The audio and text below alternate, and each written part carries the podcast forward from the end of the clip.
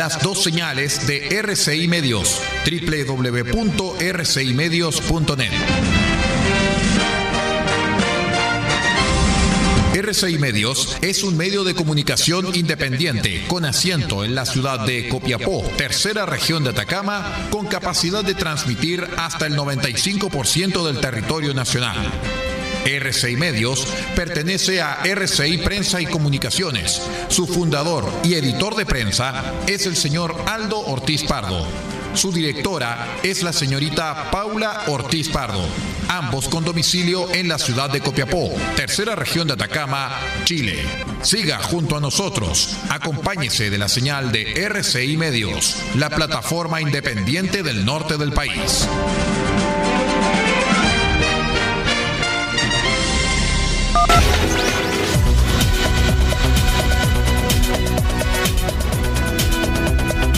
Atención a las emisoras integrantes de la red chilena de radio.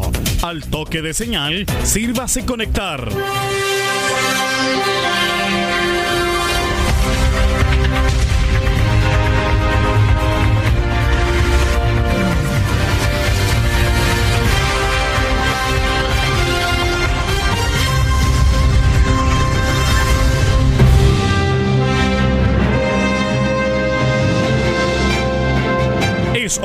Noticias desde el centro informativo de la red chilena de radio. Comenzamos RCI Noticias. Conectados con todo el país. Estas son las informaciones.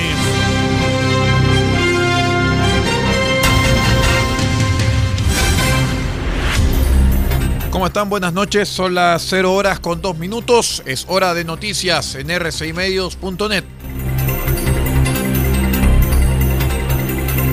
Les contamos que Pablo Vidal, diputado de Revolución Democrática, anunció que presentará junto con su par del Partido Liberal, Vlado Mirosevic, un proyecto de ley para decretar feriado el 25 de octubre.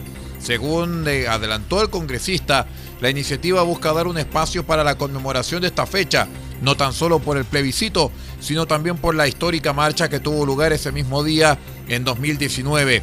El 25 de octubre se constituye a partir de estos días, de estos dos hitos, tanto de lo institucional como de lo ciudadano y espontáneo en la calle, como un día de un país ampliamente participativo y profundamente democrático. Y creo que eso debe ser recordado, sostuvo. De acuerdo con Vidal, el proyecto debería ser ingresado al Congreso, de modo que el martes se dé cuenta en la sala de la Cámara, a fin de que ojalá pueda ser empezado a tramitar en la Comisión de Gobierno Interior, cuya presidenta es la diputada Joana Pérez, también firmante de la idea. Una pregunta al margen, ¿en qué quedó el segundo retiro del 10%?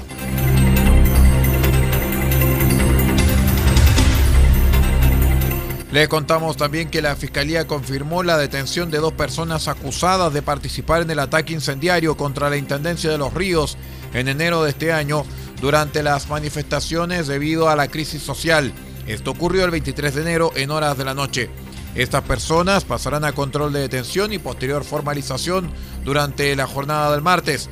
Así lo señaló el fiscal de la Unidad de Análisis Criminal y Focos Investigativos de la región de Los Ríos, Alex Montesinos, quien confirmó que la Brigada de Investigación Criminal de la PDI entregó información recopilada desde cámaras de seguridad e incluso desde redes sociales para identificar, ubicar y detener a los involucrados. Esta orden de detención eh, tuvo su antecedente en una investigación eh, efectuada por el Ministerio Público, en la Fiscalía específicamente de Focos de esta ciudad, en conjunto con personal de la BICRIM de Valdivia, eh, donde principalmente en base al análisis de redes sociales y el análisis de grabaciones de seguridad, se logró identificar a los dos sujetos que tuvieron participación ese día en el ataque, como se señaló, del tipo incendiario que sufrió dependencias de la, de la intendencia de esta, de esta ciudad.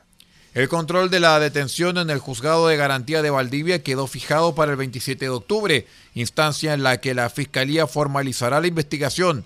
Por el caso, el gobierno se había querellado invocando la Ley de Seguridad Interior del Estado.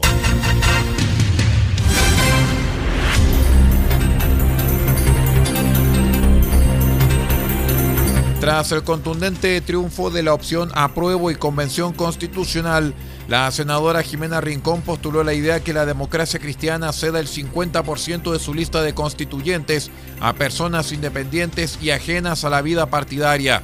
Para argumentar lo anterior, la legisladora afirmó que los resultados del plebiscito también deben entenderse como una reprimenda a la clase política y que ésta debe comprenderse como un mensaje fuerte y claro.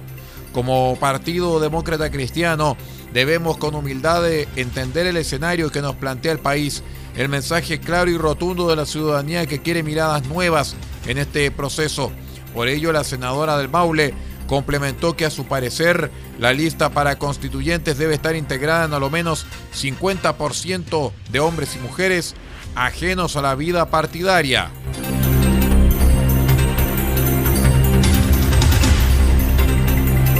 Bueno, algo para destacar es que el Partido Ecologista entrega el 100% de la lista a los independientes.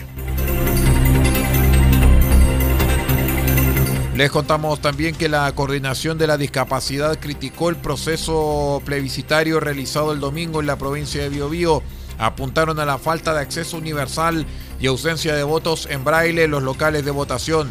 Aunque se observaron importantes filas de personas, el balance del funcionamiento de los locales de votación fue positivo, dada la rapidez y facilidad asegurada por los mismos electores tras ejercer su preferencia durante el domingo. Sin embargo, también hubo críticas que surgieron por parte de la población en situación de discapacidad, quienes por diversos motivos habrían visto dificultada su participación en la instancia. Así lo manifestó la coordinadora provincial de la discapacidad del Biobío, Caterín Gómez, quien apuntó a la falta de votos con sistema braille y cuestionó que no se habilitaran lugares especiales de sufragio. Los votos no vienen en braille, no hay traductores de lengua de señas en los lugares de votación. Los cambios que hizo CERVEL eh, de los colegios había muchas personas que tenían que votar en segundo piso y no había un lugar específico para que las personas con discapacidad pudieran ir a votar. Gómez indicó que a pesar de lo anterior se respetó la preferencia para las personas en esta condición, lo que también se repitió en los electores de la tercera edad. 0 horas 7 minutos, 0 horas 7 minutos en el exterior. La Organización Mundial de la Salud llamó el lunes a no bajar los brazos en la lucha contra un coronavirus que estrecha cada vez más el cerco en Europa pone a la economía contra las cuerdas, desata protestas e incluso se politiza. No podemos bajar los brazos, no podemos bajar los brazos, machacó el director general de la OMS, eh, Tedros Adhanom Ghebreyesus, en una rueda de prensa. Cuando los dirigentes actúan rápidamente, el virus puede ser frenado, dijo y advirtió que es peligroso renunciar a controlar. La pandemia deja a lo menos 1,15 millones de muertos y más de 43 millones de casos en el mundo desde que se detectó en China en diciembre pasado, según un balance de la agencia AFP en base a fuentes oficiales. Con ese marco, las bolsas europeas cerraron en rojo con importantes caídas en Frankfurt, París, Londres, Madrid y Milán. También Wall Street cerró ante las pocas esperanzas de que el gobierno de los Estados Unidos y el Congreso alcancen un segundo plan de ayuda y la economía eh, ante el impacto causado por la pandemia.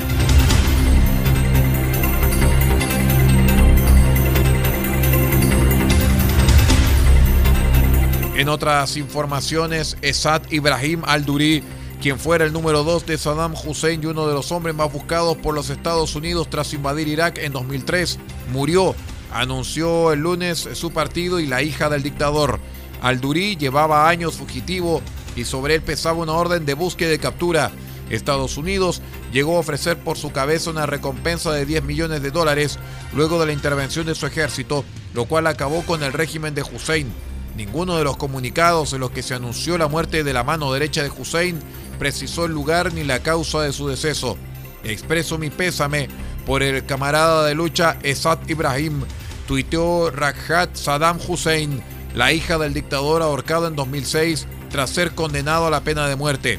El partido Baas, nacionalista árabe, publicó un comunicado en el que se anunció la muerte de quien en 2003 era vicepresidente de Irak y el vicepresidente del Consejo del Comando de la Revolución.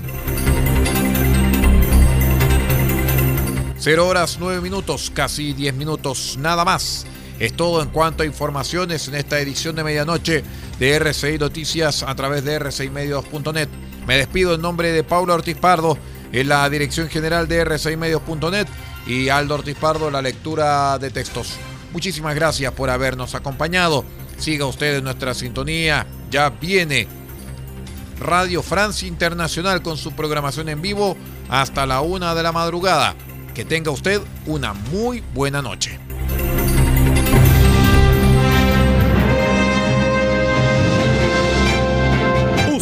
Quedado completamente informado, pero sigamos generando noticias. La red chilena de radio ha presentado RCI Noticias.